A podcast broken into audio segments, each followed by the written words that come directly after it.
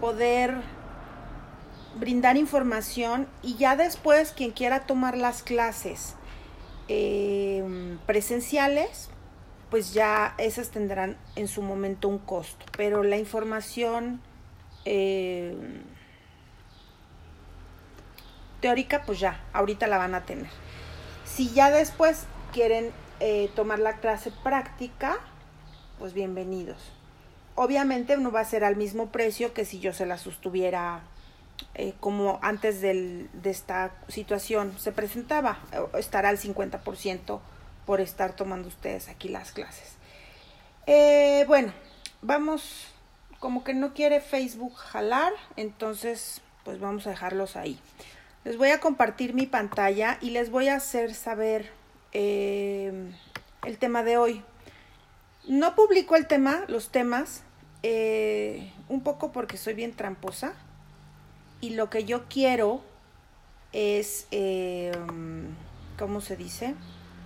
Generar más expectativa. Y, y, realmente la gente que está aquí, pues es la gente que tiene verdadero interés en aprender y que están verdaderamente preocupados. Al margen, ya no es importante el tema, lo importante es querer saber más de, eh, de qué onda con su perro, ¿no? Entonces, eh, el tema que hoy vamos a ver, bueno, me voy a presentar porque a lo mejor hay quien no me conoce. Yo me enfoco en la mente y el cuerpo de las emociones de los perros. Soy educador canino hace más o menos 15 años, terapeuta humano animal de Reiki, flores de Bach y aromaterapia hace más o menos 5 y salté del entrenamiento eh, conductual al entrenamiento cognitivo emocional a partir de yo pensar, sentir y darme cuenta que los perros eh, tenían un, les faltaba un algo, ¿no? Que a mí no me hacía sentido porque sí, los perros aprendían, sí, los perros ejecutaban, este y demás, pero siempre quedaba como un huequito que a mí no me hacía sentido. Entonces, por esa razón, eh, buscando, buscando, buscando, empecé a, di con la aromaterapia, luego las flores de Bach, luego los, los eh, el Reiki y así. Y em, he encontrado excelentes resultados en estas tres terapias complementarias con relación a la conducta de los perros. Y es así como que eh, yo empecé con esto de las terapias holísticas, vamos a decir. Aquí en mi casa tengo un espacio, toda la parte de abajo, mi casa es de dos pisos, que también es de ustedes, eh, y toda la parte de abajo es la escuela, la guardería y la estética. Eso no quiere decir que los perros no tengan acceso a la parte de arriba. De hecho, la puerta siempre está abierta para que los perros suban y bajen y estén conmigo donde yo estoy o estén donde quieran estar. Eh, um, no manejo jaulas para ningún servicio y eh, la armonía y la buena energía que aquí manejo yo con mis perros, pues genera que no tengamos conflictos entre ellos, ¿no?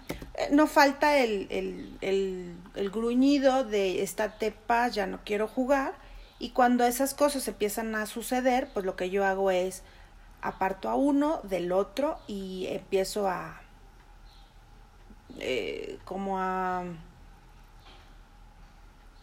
vaya, los dejo ser, pero también estoy al pendiente de que no se lastimen, ¿ok? Em, ahora, ahora sí, vamos a entrar en materia. Ya les platiqué un poquito de mí, de lo que hago aquí y eh, de lo que me dedico y hace cuánto. Me llamo Adriana. Cualquier persona tiene... Em, me, me dice nadie pata de perro porque el negocio se empezó a llamar pata de perro. Y se empezó a llamar así porque mi mamá me decía que era yo una pata de perro. Eh, cuando yo era chiquilla, pues así me decía. Y con el tiempo eh, se fue tornando Adipata de Perro. Entonces, pues así me conocen y así se quedó el nombre del negocio. La escuela es Escuela de Educación Integral y este y bueno, es una área de, de lo que yo hago con relación a los perros. Ok, habiendo dicho esto, eh, y ahora sí vamos a iniciar. hay tres cosas que debes saber y tener siempre muy en consideración con respecto a tener un perro estable. Y cuando digo estable, ¿qué quiero decir? ¿Ok? Un perro estable es un perro que tiene una buena gestión emocional, tiene una buena convivencia en casa y fuera de ella, tiene una buena relación con otros perros y preferentemente con otras especies y em, presenta una conducta aceptable y una conducta em, que le da mucha paz y tranquilidad a su familia. ¿Por qué a veces un perro no tiene alguno o varios de estos factores? Depende en gran medida por la conducta humana, ¿ok? Normalmente los humanos echamos a perder a nuestros perros y no por maldad, simplemente a veces hay un desconocimiento y les hablamos y los tratamos de una forma eh, que no corresponde y en donde los perros se confunden y llega a ver como un no entiendo qué me estás diciendo, ¿ok? Eh, cuando un perro entra en conflicto y no sabe ni qué esperar de su familiar, y digo familiar porque aquí va otra parte que siempre me gusta tocar antes de empezar un, cualquier cosa. yo no utilizo el término propietario, dueño, eh, cuando hablo de perros. Y no lo utilizo porque eso cosifica al animal y el animal no es una cosa, es un ser sintiente. Y partiendo de ahí y viéndolo desde esa óptica, el humano entonces cambia la forma de tratar a su animal de compañía. No son mascotas. Si nos vamos al diccionario, eh, mascota significa un amuleto, claro, también eh, significa un animal de compañía, pero con el tiempo se fue deformando hacia un animal de compañía. Realmente una mascota es un objeto que te da suerte. Entonces, eh, en mi opinión, los perros no son un objeto y no te dan suerte. Son seres sintientes que te dan amor. Entonces, eh, cuando nosotros comprendemos que los animales no son cosas y nuestra óptica y nuestra forma de tratarlos se modifica y es un gran paso. ¿Por qué? Porque entonces entendemos, una, que el animal tiene emociones, que piensa y que toma también decisiones. Entonces, cuando entendemos eso y lo tratamos con ese respeto, todo, todo vaya, desde ahí, ¡pum!, las cosas cambian. Entonces, ¿por qué no tenemos un perro estable? Porque en algún lado nosotros nos equivocamos en el trato que le dimos a nuestro perro. Una de las cosas más difíciles con las que yo me enfrento todos los días con mis clientes es que no dejan a sus perros ser perro. Y esa es la parte más complicada porque caemos en situaciones que no, o sea, vaya, no tiene nada que ver el amor que sentimos hacia ellos, porque me queda claro que las personas que están aquí, las personas que me buscan, buscan el bienestar, buscan eh, por amor a sus perros. No está peleado aquí el cuánto amas a tu perro. El tema aquí es que a veces hay mucha incongruencia entre lo que hacemos, lo que decimos y cómo los tratamos y el perro se confunde.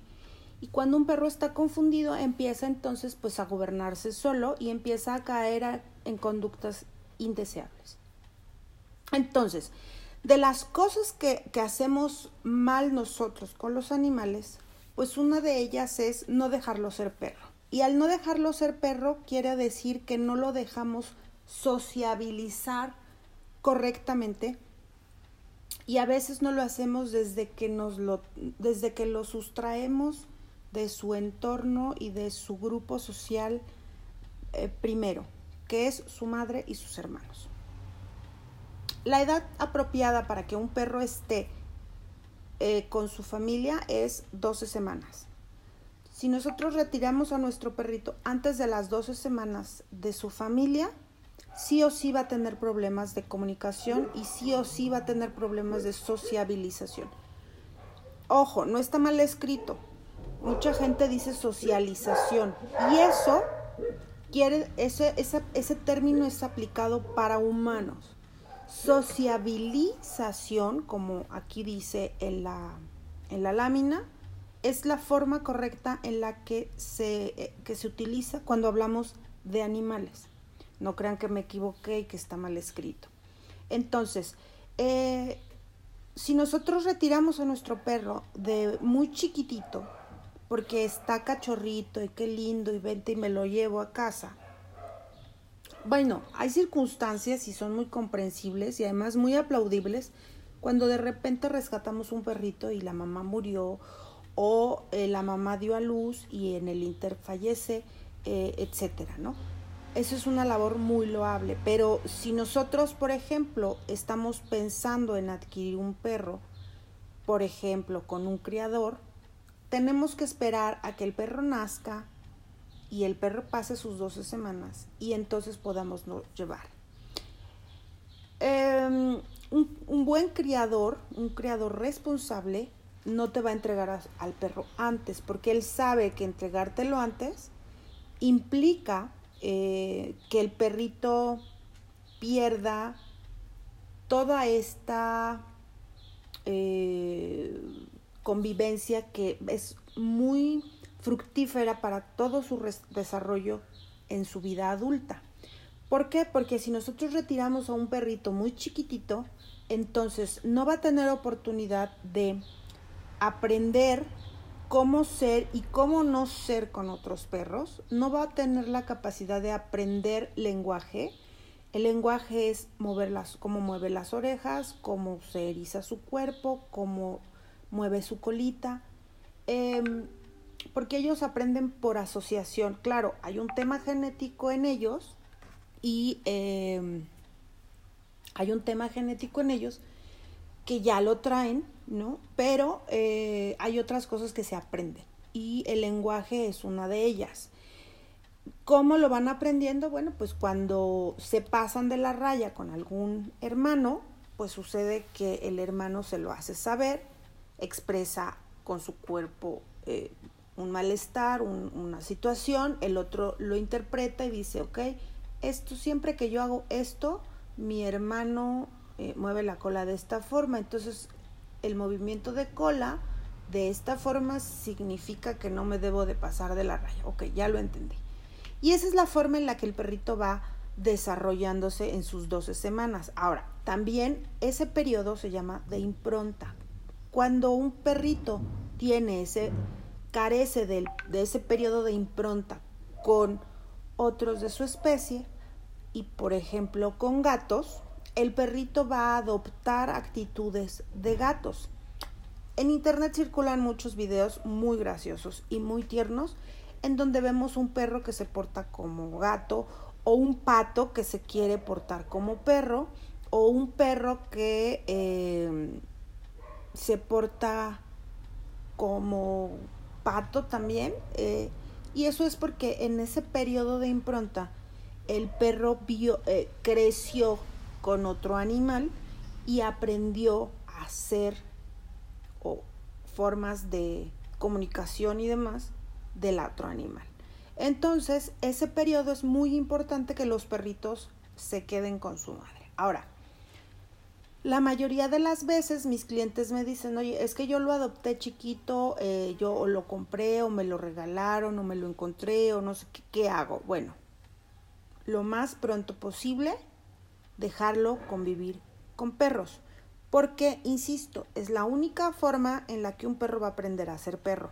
Yo no puedo mentirle a mis clientes y siempre les digo, el único entrenador y educador de tu perro es otro perro. Entonces, lo más importante es que tú le permitas a tu perro sociabilizar para que se pueda relacionar con otros perros, pero también con otros humanos. Em, yo tengo un grupo de WhatsApp aquí. se los comento porque yo en el grupo les envío información y les envío eh, videos y les envío eh, tips y les envío etcétera, ¿no? Entonces, quien se quiera unir y no esté todavía en mis contactos de WhatsApp, pues déjeme su número, ya sea aquí o envíenmelo por correo eh, para que yo los agregue y les esté enviando esta información que en mi opinión pues siempre es súper valioso tenerla. Entonces, eh, eso se los comento porque en el canal de YouTube tengo un video que habla, eh, también lo tengo en podcast, se los puedo enviar. Tengo una, qué tan importante es que mi perro pues tiene un jardín y ya no necesita salir. Pues les tengo noticias, chicos. Sí necesita salir, aunque tenga un jardín. ¿Y por qué necesita salir? Porque el perro, em, y me dirás, oye, es que hay otros seis perros en la casa. Eh, ya sociabiliza. Una cosa es los perros de su casa y los humanos de su casa. Y otra cosa son los humanos de la calle y los perros de la calle.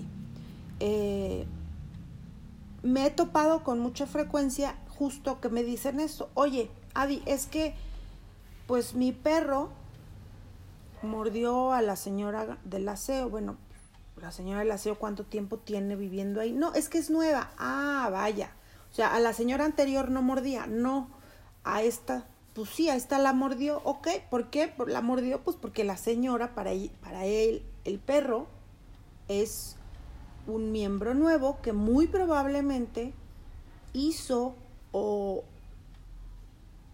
algo que el perro asoció con peligro y al perro haber asociado eh, algún movimiento, algún tono de voz, algún olor con algo peligroso, pues el perro única y exclusivamente actuó por instinto y no podemos castigar a un perro por, por su instinto.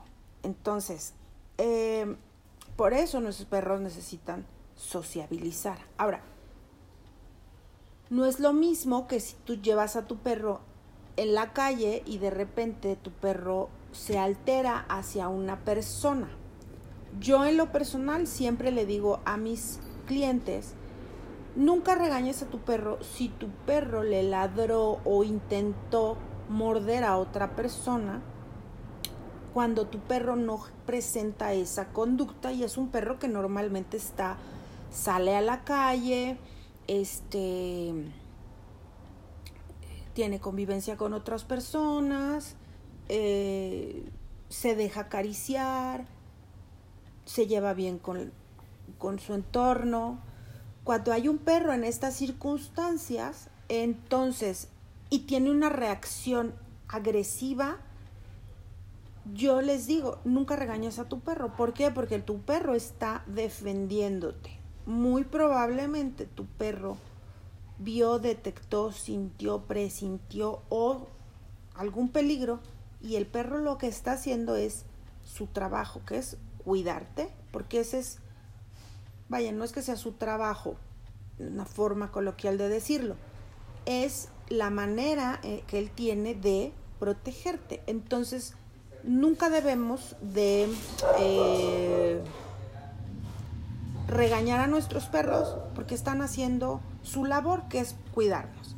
Simplemente, y aparte del, entrenamiento positivo, eh, que ya más adelante les explicaré, es lo que yo no quiero que mi perro eh, haga, simplemente lo voy a ignorar. Mi perro entonces tuvo una reacción agresiva con alguien, pese a que él sale, se lleva bien con todo mundo y de repente, ¡pum!, el perro se puso mal, simplemente ni premio ni castigo, ¿ok? Simplemente continúo. Ni, me, ni le explico a mi perro, ni le digo bien, ni me disculpo con el Señor, nada. Dejo pasar la situación y continúo. ¿Por qué? Porque el entrenamiento en positivo dice que cuando tú eh, no quieres que repita tu perro una conducta, simplemente la vas a eh, pasar por alto. Y cuando quieres que tu perro repita una conducta, pues la vas a premiar.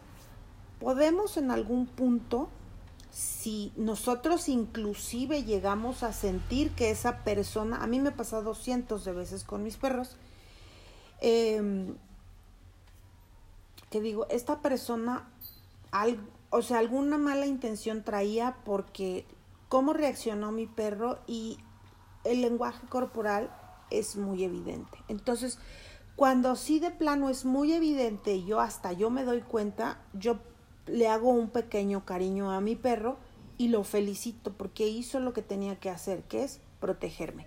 Muchas personas me llaman y me dicen, oye Adi, yo quiero que mi perro tenga guardia y protección. Yo no doy guardia y protección y tampoco me gusta que los perros eh, de casa, de familia, tengan un eh, entrenamiento de ese tipo. Ese entrenamiento es para perros de trabajo y una, la familia no va a ejercer por n cantidad de razones el liderazgo que un perro de trabajo exige. Y son situaciones que sí o sí se salen de control y en el, los casos que conozco, el perro eh, lo tuvieron que dormir. Entonces, el instinto de protección hacia la familia, el perro lo tiene mm, y lo va a sacar en el momento más indicado. Entonces, no es necesario tener un perro de familia, darle un, guardia y protección, eh, porque nuestro perro nos va a defender cuando nos tenga que defender. ¿Ok? Habrá quien me diga, oye, es que mi perro es tan bonachón que seguro hasta les invito un café a los ladrones. Probablemente, este, pero en la mayoría reaccionan a cuando hay, como se dice, hay temor, cuando hay una situación a la que tengan ellos que reaccionar. Bueno, entonces la sociabilización es permitir a nuestro perro ser perro, comunicarse con otros perros, jugar con otros perros, y también eh, con otras personas. Yo lo que les decía, aquí porque reina la armonía, porque no hay una restricción, o sea, yo intervengo lo menos posible entre ellos cuando están sueltos. Estoy al pendiente, no quiere decir que ah, me hago pato y me voy. No, estoy al pendiente, pero permito que em, cuando uno se siente incómodo, le doy oportunidad a que resuelva su incomodidad con el perro que lo está incomodando y le permito al perro que está incomodando, pues también eh, que reciba una consecuencia en caso de que el otro perro eh, no, no gestione bien su incomodidad y afortunadamente nunca ha habido ni sangre ni mordidas. Entre ellos lo resuelven y lo resuelven muy rápido. Y eso es algo que tenemos que dejar que nuestros perros hagan. Entiendo yo que me dicen, oye, hace muy poquito tiempo una persona me decía, este, oye, que es que ahorita con el encierro tiene dos perritos. Fíjate que fulano y fulano se, se pelearon. ¿No? Pues, ¿qué pasó? No, pues es que uno está molestando al otro y el otro se hartó y se empezaron a gruñir y pues los regañé, ok. ¿Y, y qué pasó? Pues en cuanto los empecé a regañar, se empezaron a pelear. ¿Quién detonó el pleito? El humano. Entonces, em, en otra clase voy a hablar de agresividad y voy a explicarles por qué eh, tenemos que en algún punto, y aguas, no quiero que, esto se malentienda y se malinterprete y luego lo usen en mi contra. Eh, hay un, hay un, la línea es muy delgadita entre dejar que nuestros perros se gruñan y dejar que nuestros perros se peleen y se lastimen, ¿ok? Pero hay eh, fracciones de tiempo en las que nosotros tenemos que no intervenir o que intervenir, ¿ok? Y es súper delgadita la línea. Eh, entonces, en la clase de agresividad canina vamos a hablar más a profundidad porque es un tema súper extenso y súper profundo y no quiero tocarlo hoy, no porque no quiera, sino porque hoy estamos hablando de esto y no quiero confundirlos con otra cosa. ¿Ok? Bueno, entonces, otra de las cosas que es bien complicada para eh, los papás de mis perros es la habituación. ¿Y qué es esto? Bueno, pues habituación quiere decir dejar que nuestro perro viva y conviva y también este experimente diferentes circunstancias en su entorno y fuera de él.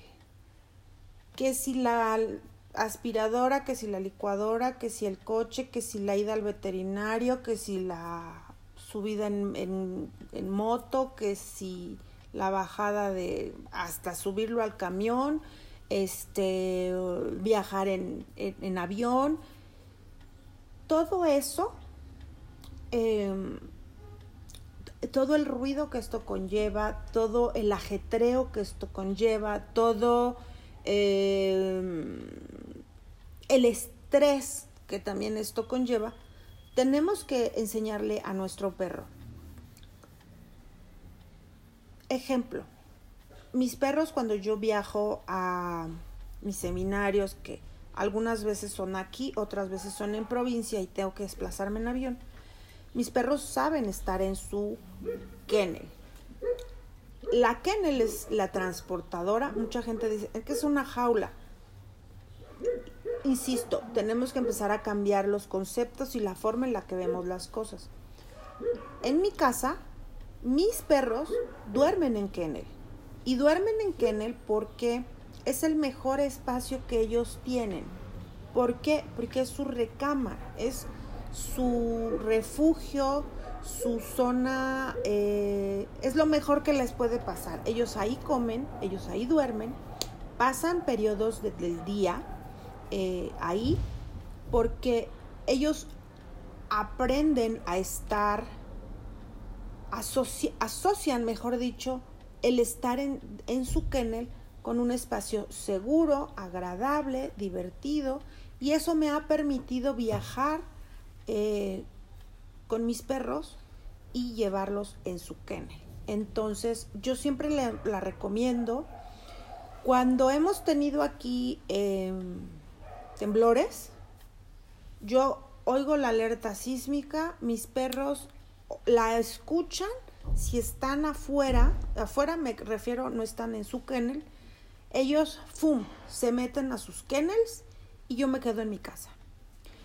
Em, salir con 15 perros, imagínate, eh, sería exponerlos, me tardo más intentando ponerles correas, porque no me saldría yo con ellos sueltos. Em, así que mis perros se meten a sus cajas, a sus recámaras, les digo yo, cierro cajas y me quedo en mi casa con ellos.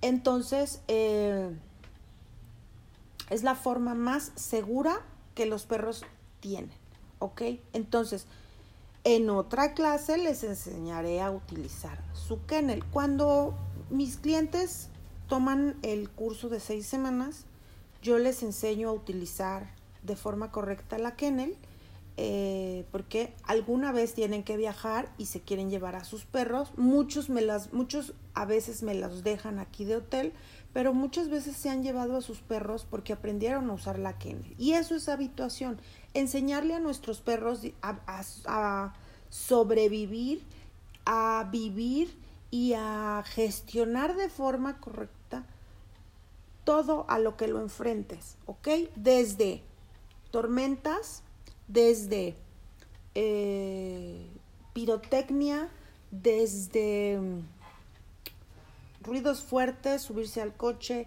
Tengo clientes que, ya suben a sus perros, por ejemplo, a su moto, con las debidas precauciones y con las debidas eh, seguridad. Eh, entonces, eso es habituación y eso nuestro perro lo tiene que tener. Cuando, cuando nosotros no les permitimos o no habituamos a nuestros perros a, la, a la vida, siempre van a haber problemas conductuales, siempre va a haber conflictos, siempre vamos a estar nosotros entre una situación y nuestro perro. Y nuestro perro no la pasa bien, porque me dirás, bueno, Adi, mi perro es feliz eh, con las tormentas, pues te diría, bueno, pues no lo habitúes, ¿no? Este, pero ningún perro es feliz. Con falta de habituación y con falta de sociabilización, los perros no son felices. Y otra de las cosas, lo que les decía, la ida al veterinario, subir al coche, estar en una cafetería y que no haya problemas, ir por la calle y enfrentarse a todos los ruidos del mundo, eh, experimentar todas las texturas, todos los climas, todos los eh, eventos ¿no? que nosotros vamos viviendo. La idea de tener un perro es tener un compañero y un compañero que te pueda, que pueda ir contigo prácticamente a todos lados, ¿no? Eh, ay. ¿Ya se trabó o ya se acabó? Ya no me acuerdo. Bueno, esa es la idea, ¿no? Eh, la habituación, la sociabilización y me falta una más. Estoy, déjenme. Ahí está, el juego. Los perros necesitan sí o sí jugar. No nada más solos, también con nosotros, en grupo. Em, hay algunos perros que tienen muy desarrollado su, eh, ¿cómo se dice? Su, ay, déjenme ver si aquí no me han preguntado nada, si seguimos en línea o estoy hablando sola. Estamos bien. Este. Los perros, algunos perros tienen muy desarrollado su instinto de presa. Ejemplo, los labradores, ejemplo, los, todos los estos de casa como el pointer, el beagle, el basset hound, el salchicha, eh, tienen eh, el, etcétera, ¿no? El, el border collie. Estas razas eh, tienen muy desarrollado su instinto de caza. Entonces, eh, les obsesiona la pelota, les obsesiona ir por el palo. Lo que estamos haciendo y por qué no es un juego que yo recomiendo mucho.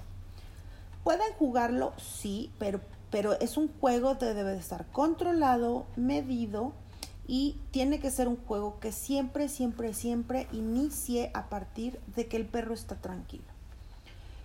¿Por qué? Porque cuando nosotros tenemos un perro con estas características de que tiene su instinto súper desarrollado, puede en fracciones de nada em, convertirse en un problema. Porque un perro que tiene el instinto de caza, de, cobro muy desarrollado, en algún momento puede perderse y en vez de seguir pelotas, seguir ardillas, gatos, otros animales, otros perros, este, niños, eh, o ven algo correr y pum, se lanzan a quererlo atrapar.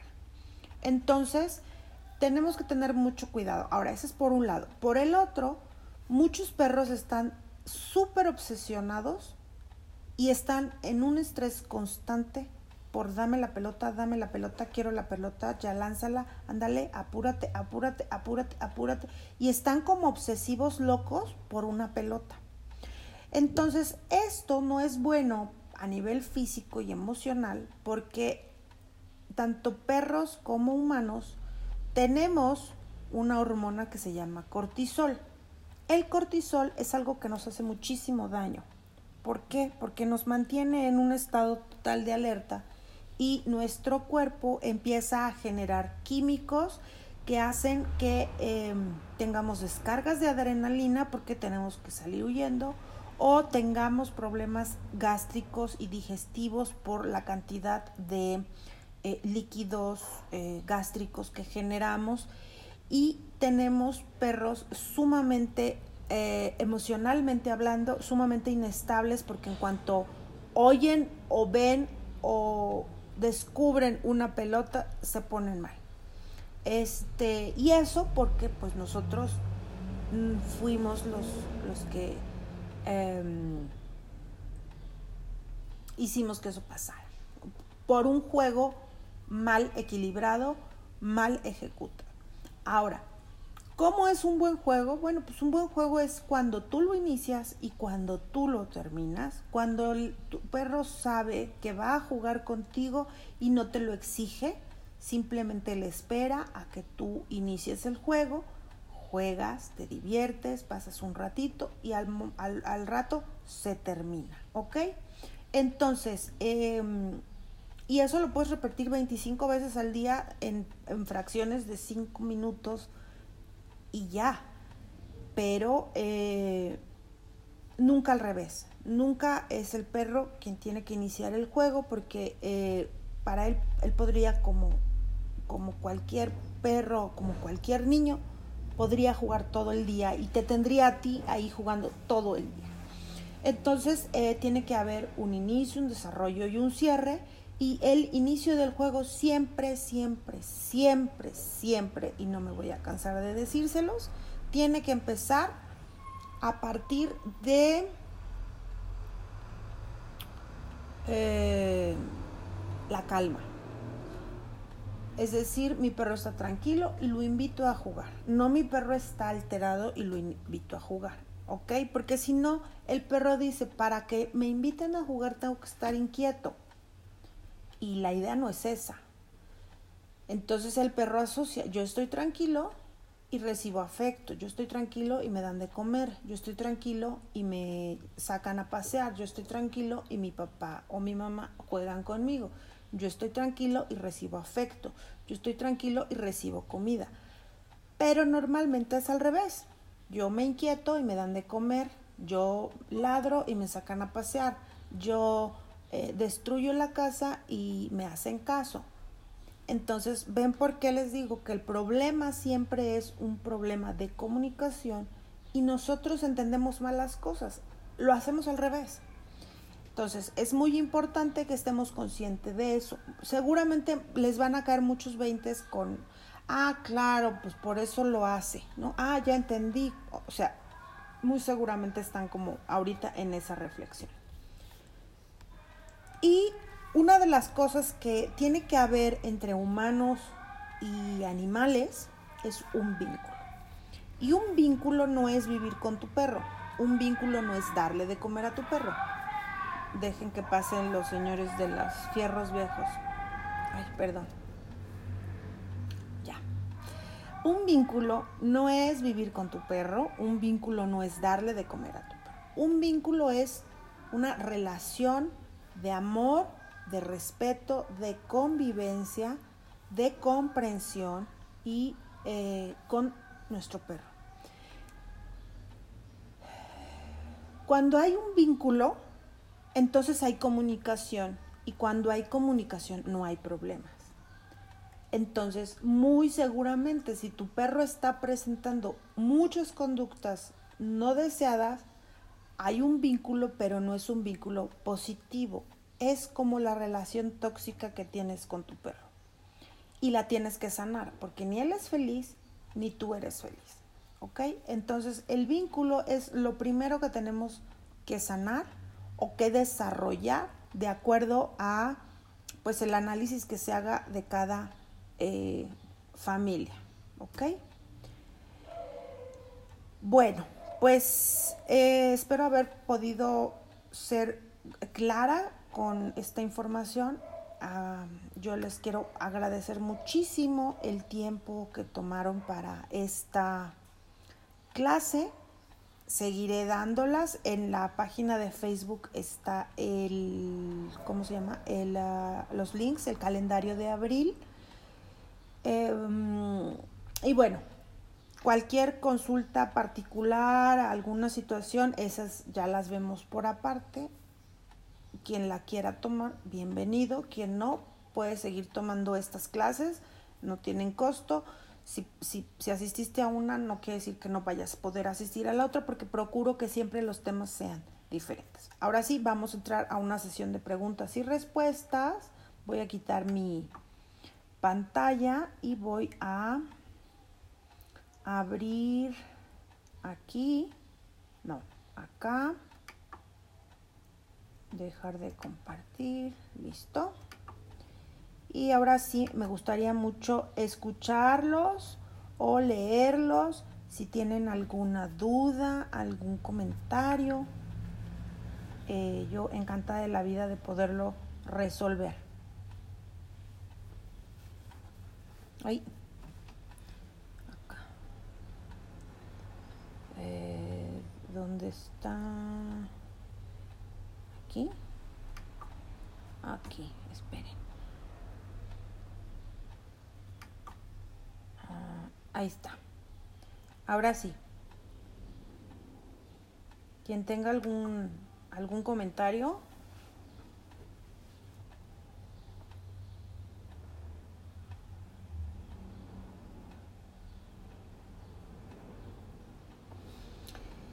Olga, estoy viendo aquí tu comentario.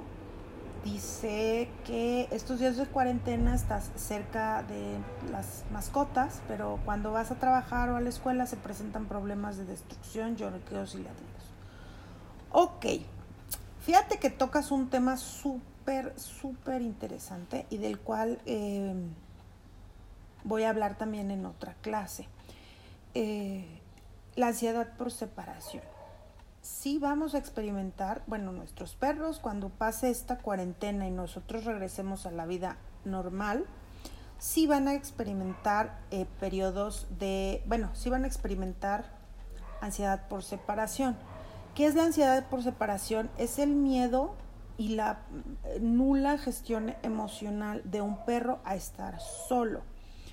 Eh, es importante que ahorita mm, no permitas que tu perro esté todo el día pegado a ti. Es decir, si entras al baño, ciérrale la puerta. Si mm, puedes, por ejemplo, sin salir de tu casa y obviamente sin exponerte, eh, salirte de tu departamento cinco minutos, aunque sea al, estacionamiento o a la azotea o, o salirte de tu casa aquí afuera de tu puerta y que tu perro no te acompañe en, periodos durante el día eh, está bien. ¿Por qué? Porque el, el, perro no lo va a entender. Me explico, no decir, ah, bueno, ya vamos a regresar a la vida normal, este, genial, vamos, este, ya se fue mi mamá y yo me voy a volver a quedar solo y padrísimo. No, para el perro le va a costar muchísimo trabajo volverse a adaptar a sus momentos de soledad, porque estuvo N cantidad de días, 24 eh, horas pegada a su, a su figura de seguridad, a su familia. Tenemos que nosotros, si no teníamos un perro que tuviera problemas de ansiedad o de miedo, eh, porque se quedaba solo, pues tenemos que buscar que eso continúe. ¿Y cómo lo vamos a hacer?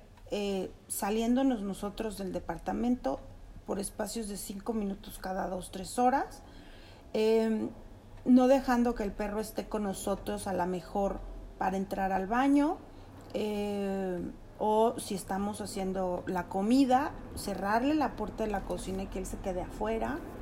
Eh, si tenemos una terracita o algo, permitirle al perro estar solo en ese espacio, siempre y cuando no le genere como que, sea un lugar seguro, ¿me explico?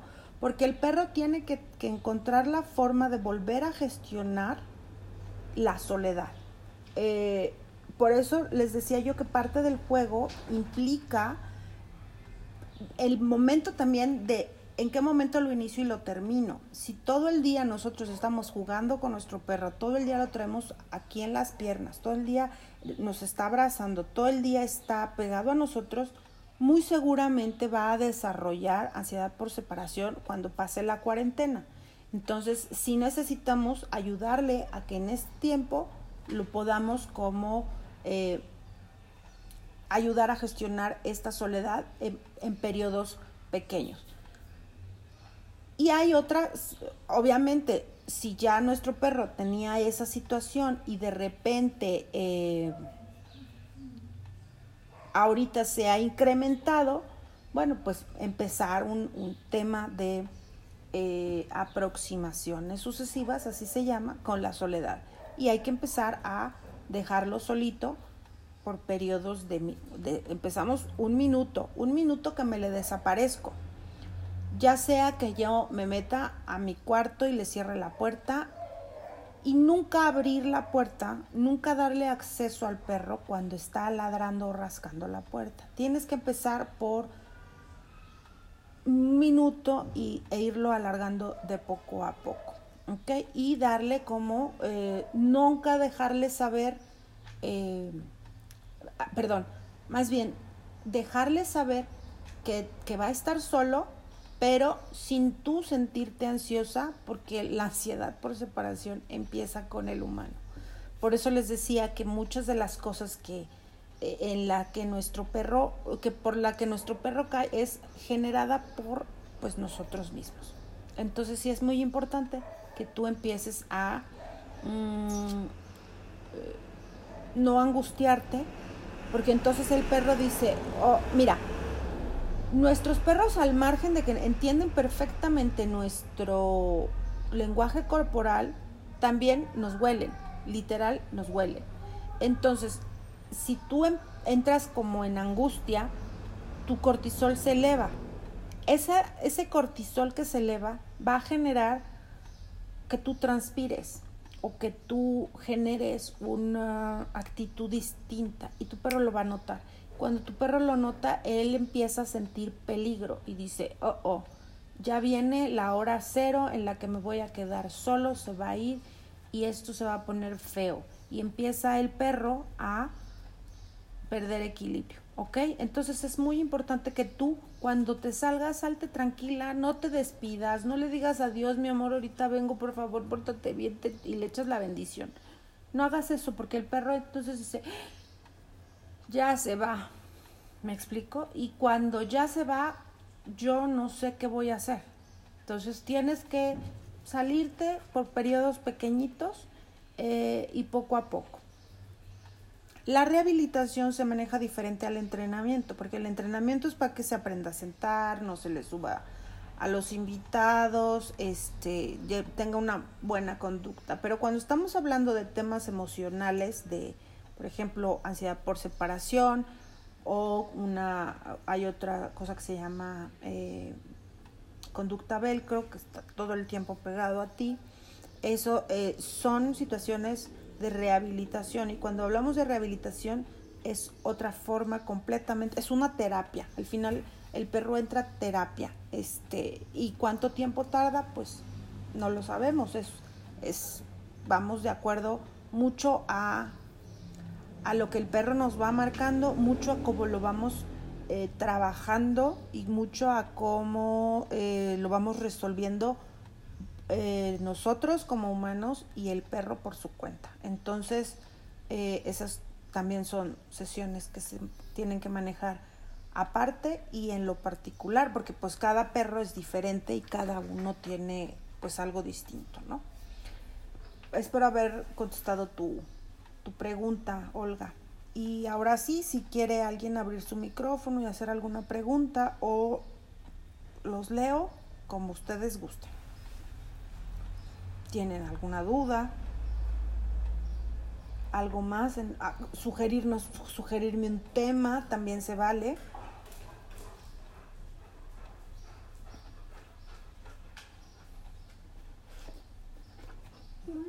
¿No?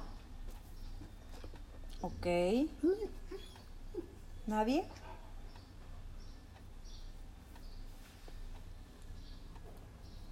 A la una. A las dos.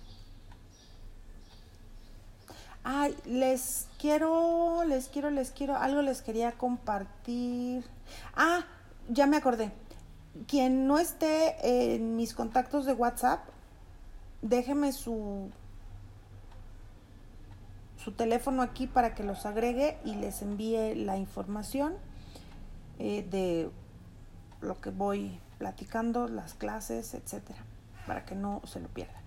Ahorita tengo, ah, tengo dos cosas. Tengo mañana tengo un taller de ah, introducción a los aceites esenciales.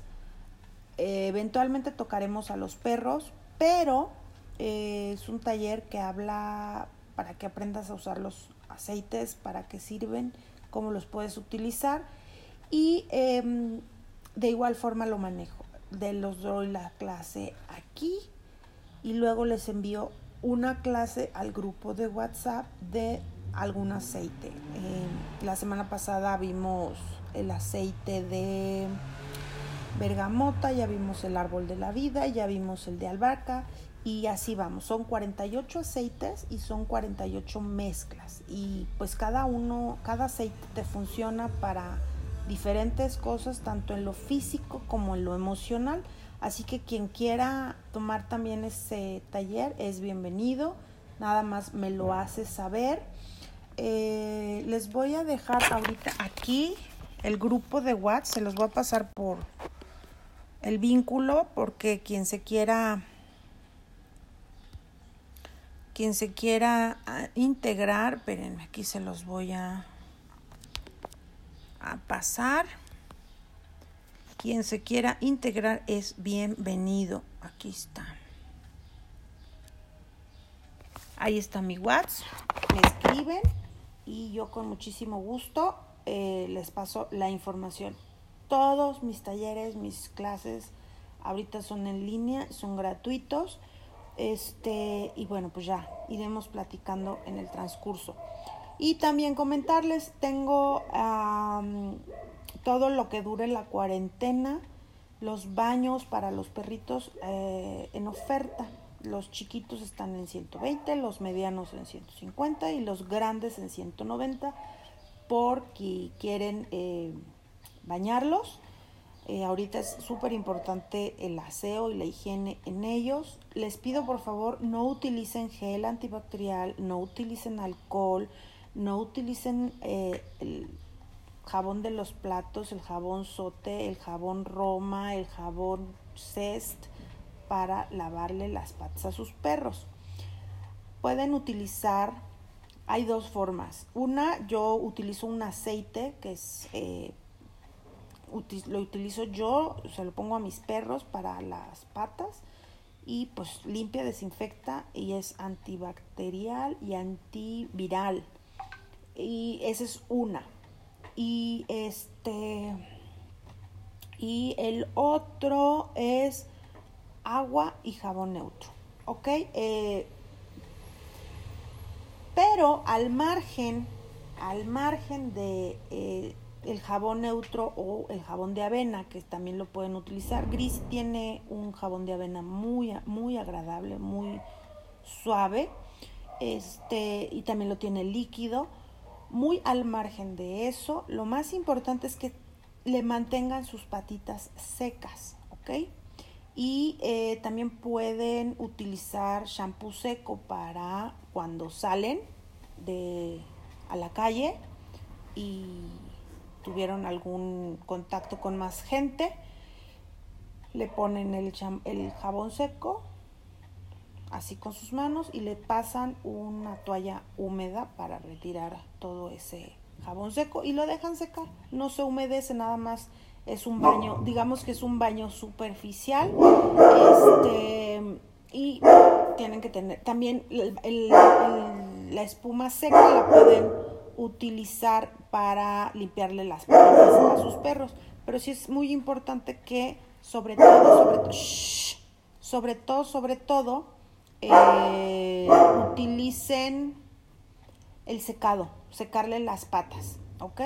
Eh, la humedad puede generarles resequedad, hongos, eh, agrietarles los cojinetes y bueno, pues para ellos es nuevo esto de estarles lavando las patas todo el tiempo. Entonces, si necesitan cualquier producto, también me preguntan, si no lo tengo se los consigo, este y con precios súper preferenciales, ¿sale? Pues ahora sí, hemos concluido la clase de hoy. Si tienen algún comentario que hacerme, sería buen momento. ¿Dudas?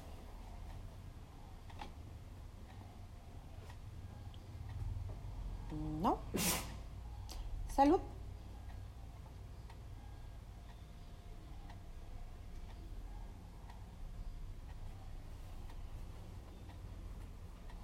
No. Ok, perfecto.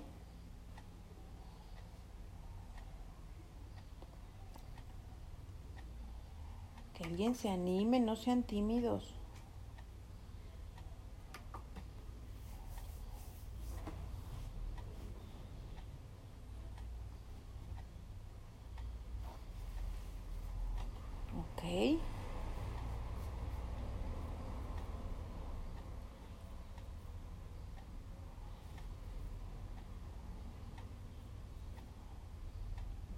están escribiendo.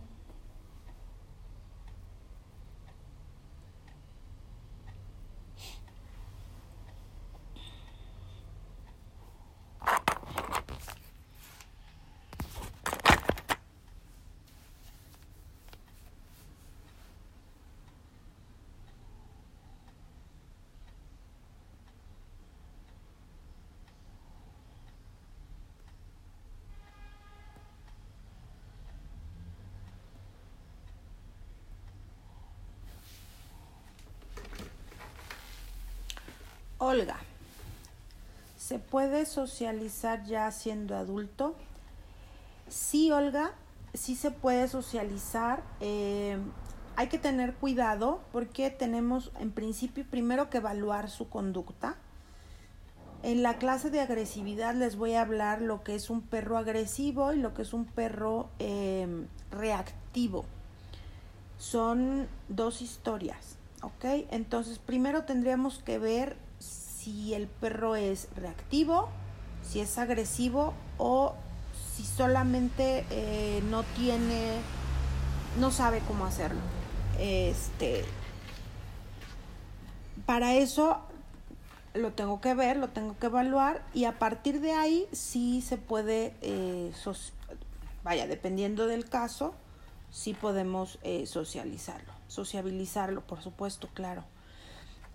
pero siempre eh, mira, eso es algo bien importante. Si no es conmigo, con alguien más. Pero eh, ver videos es muy ilustrativo. Eh, ver en YouTube hay miles de videos que podemos ver, pero siempre es muy puntual hacer uso de los servicios de un profesional. ¿Ok? Porque mm, cuando queremos nosotros hacerlo y no tenemos ni la experiencia ni el conocimiento, eh, podemos generar un accidente muy grave de fatales consecuencias. Entonces siempre es importante, si no es conmigo, a veces yo no atiendo a todos y, no porque no quiera, sino porque no nos quedan los tiempos, me explico, a veces me han, contactado gente de Toluca y, digo, yo no voy y pues venir tampoco es factible. Entonces yo les recomiendo a alguien. Eh, a veces no es por, por, por, por distancia, a veces es por tiempos, pero yo siempre les voy a recomendar a gente de toda mi confianza con la que he estudiado, o sea, vaya, que hemos sido alumnos en el mismo curso, taller y que vaya, los, los recomiendo. Entonces, si no es conmigo, que sea con alguien más, pero siempre, siempre, siempre acompáñense de un profesional porque a veces eh, por querernos ahorrar unos pesos resulta peor. Entonces, sí es importante. Eh, la agresividad se en la puerta, pero no los dejo salir. Me da miedo que se hagan agresivos. Todos los días salen pasear. Ok, eh, la clase de agresividad. Mira, podríamos pensar en el, la siguiente fecha. Te digo que yo la verdad es que pongo las fechas y, y de momento, pues vamos a hablar hoy de esto. eh, agradeciendo tu, tu, tu, tu preferencia. ¿Te parece si la siguiente clase, que me parece que es el 21, hablamos de agresividad? Y para que tengas un panorama también mucho más amplio. Eh, la clase entonces del 21 de abril va a ser de agresividad. ¿Te parece?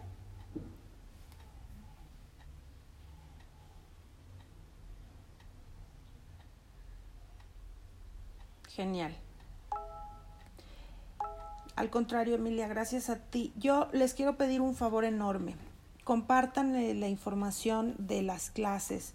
Muchas personas se deshacen de sus perros por desconocimiento, porque no supieron y no encontraron la manera de cómo mejorar la relación y se deshacen de sus animales. Y es muy triste para todos. Entonces yo les invito, ahorita, mira, hay mucho tiempo, no está costando dinero y en mi opinión eh, vale la pena tomar toda la información posible para mejorar la comunicación y la convivencia con nuestros animales de compañía. Entonces, eh, ahí en, en, Facebook tengo, les voy a pasar ahorita mi link de la escuela. Si pueden darse una vuelta por ahí, espérame, ahorita, ahorita, ahorita aquí está. Si pueden darse una vuelta por ahí, yo se los voy a agradecer enormemente. Seguir la página, compartir la información. Claro, siempre y cuando les parezca prudente y acertado, ¿no? Porque qué tal que no, y pues tampoco. Ay, espérame, ahí está. Ahorita les paso el link de Facebook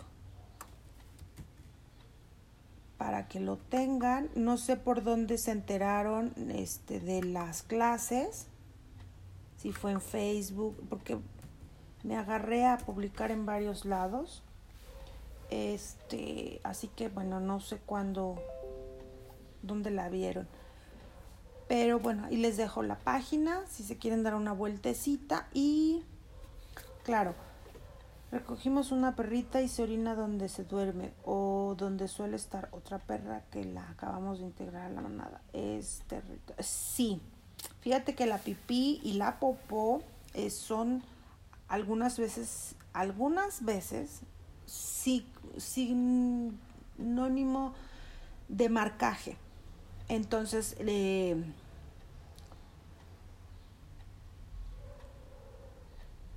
no sabemos obviamente pues qué pasó. Si la perrita que está marcando es la que recién llegó, pues no sabemos si esa perrita estuvo el tiempo de impronta con su mamá. La mamá lo que hace es enseñar a sus hijos parte de pues no te haces, o sea, la mamá le enseña al, al cachorro a no hacerse en el, dentro del nido. Cuando un perrito se hace dentro del nido es que no tuvo un periodo de impronta correcto. Pero también tiene mucho que ver con el tema de, marcar su espacio. Ah, cuando hablemos el 21 de abril, que es la clase de territoria de agresividad, Recuérdenme por favor hablar de eh, obtención de recursos, ¿ok? Eso es súper importante y ahí vamos a entender por qué nuestro perro hace lo que hace y, cómo le podemos ayudar a que no lo haga, ¿ok? Aquí hay solamente una información cruzada, vamos a decir, de nuestro perro. Eh, no está sabiendo hacer lo que tiene que hacer.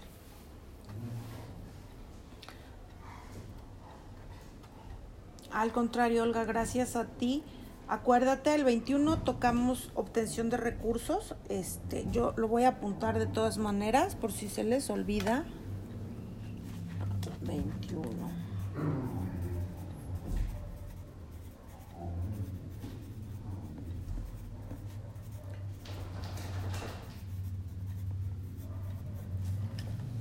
Listo, obtención de recursos y agresividad o reactividad.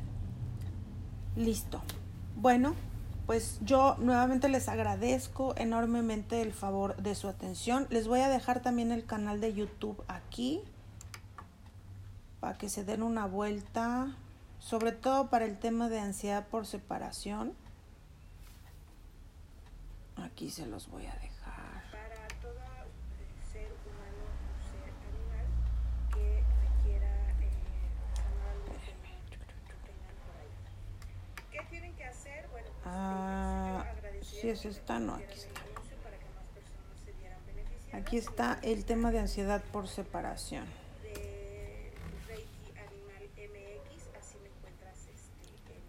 este. ¿Sale?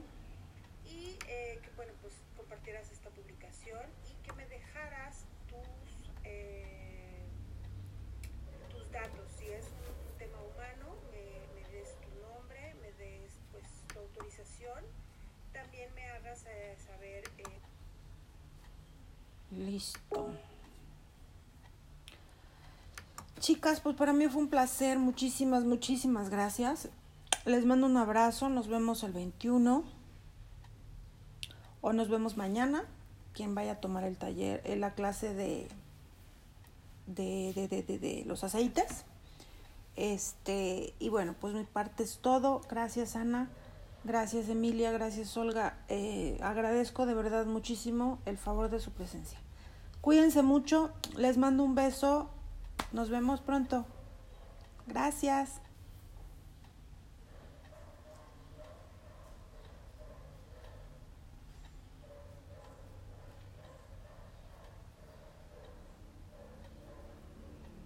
Gracias, Olga.